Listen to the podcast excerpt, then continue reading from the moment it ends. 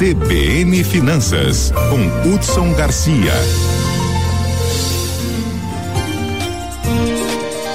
Hoje Hudson Garcia fala aí sobre a crítica da equipe econômica e dos economistas do seminário Estratégias de Desenvolvimento Sustentável para o Século 21. É uma crítica aí sobre a taxa básica de juros praticada no Brasil. Vamos então ouvir a coluna aí CBN Finanças. Hudson Garcia, bom dia. Bom dia, Isa. Bom dia, Lígia. A nossa equipe e a todos os ouvintes da Rádio CBN Campo Grande.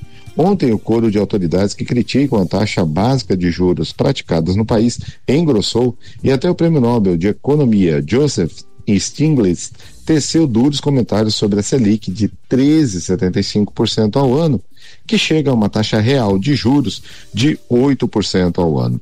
Ontem, no seminário Estratégias de Desenvolvimento Sustentável para o Século XXI, que participou Stiglitz, promovidos pelo BNDES, Fiesp e Sebri, o economista tratou essa taxa real como chocante. E isso tem cada vez mais contribuído para uma desvantagem competitiva do país que desestimula inovação e empreendedorismo.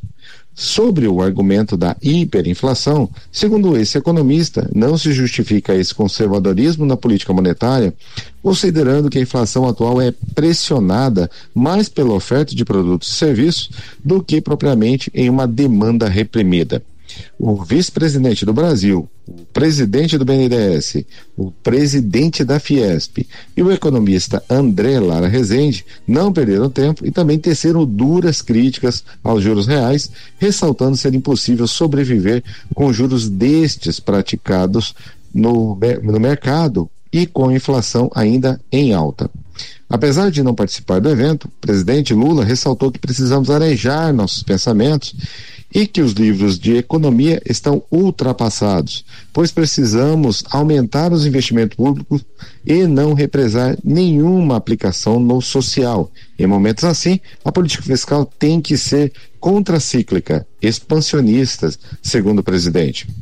Bom, Caso os nossos ouvintes não sabem, o seminário realizado pelo BNDES, Fiesp e CB tem curadoria do economista André Lara Rezende um antigo crítico aberto à política monetária liberal e que desde setembro de 1984 tece textos e comentários nos veículos de comunicação especializados sobre a relação insensível entre inflação, taxa de juros e gastos do governo. Ou seja, na escolha dos participantes, ele tomou cuidado de trazer especialistas que conversam o mesmo idioma dele.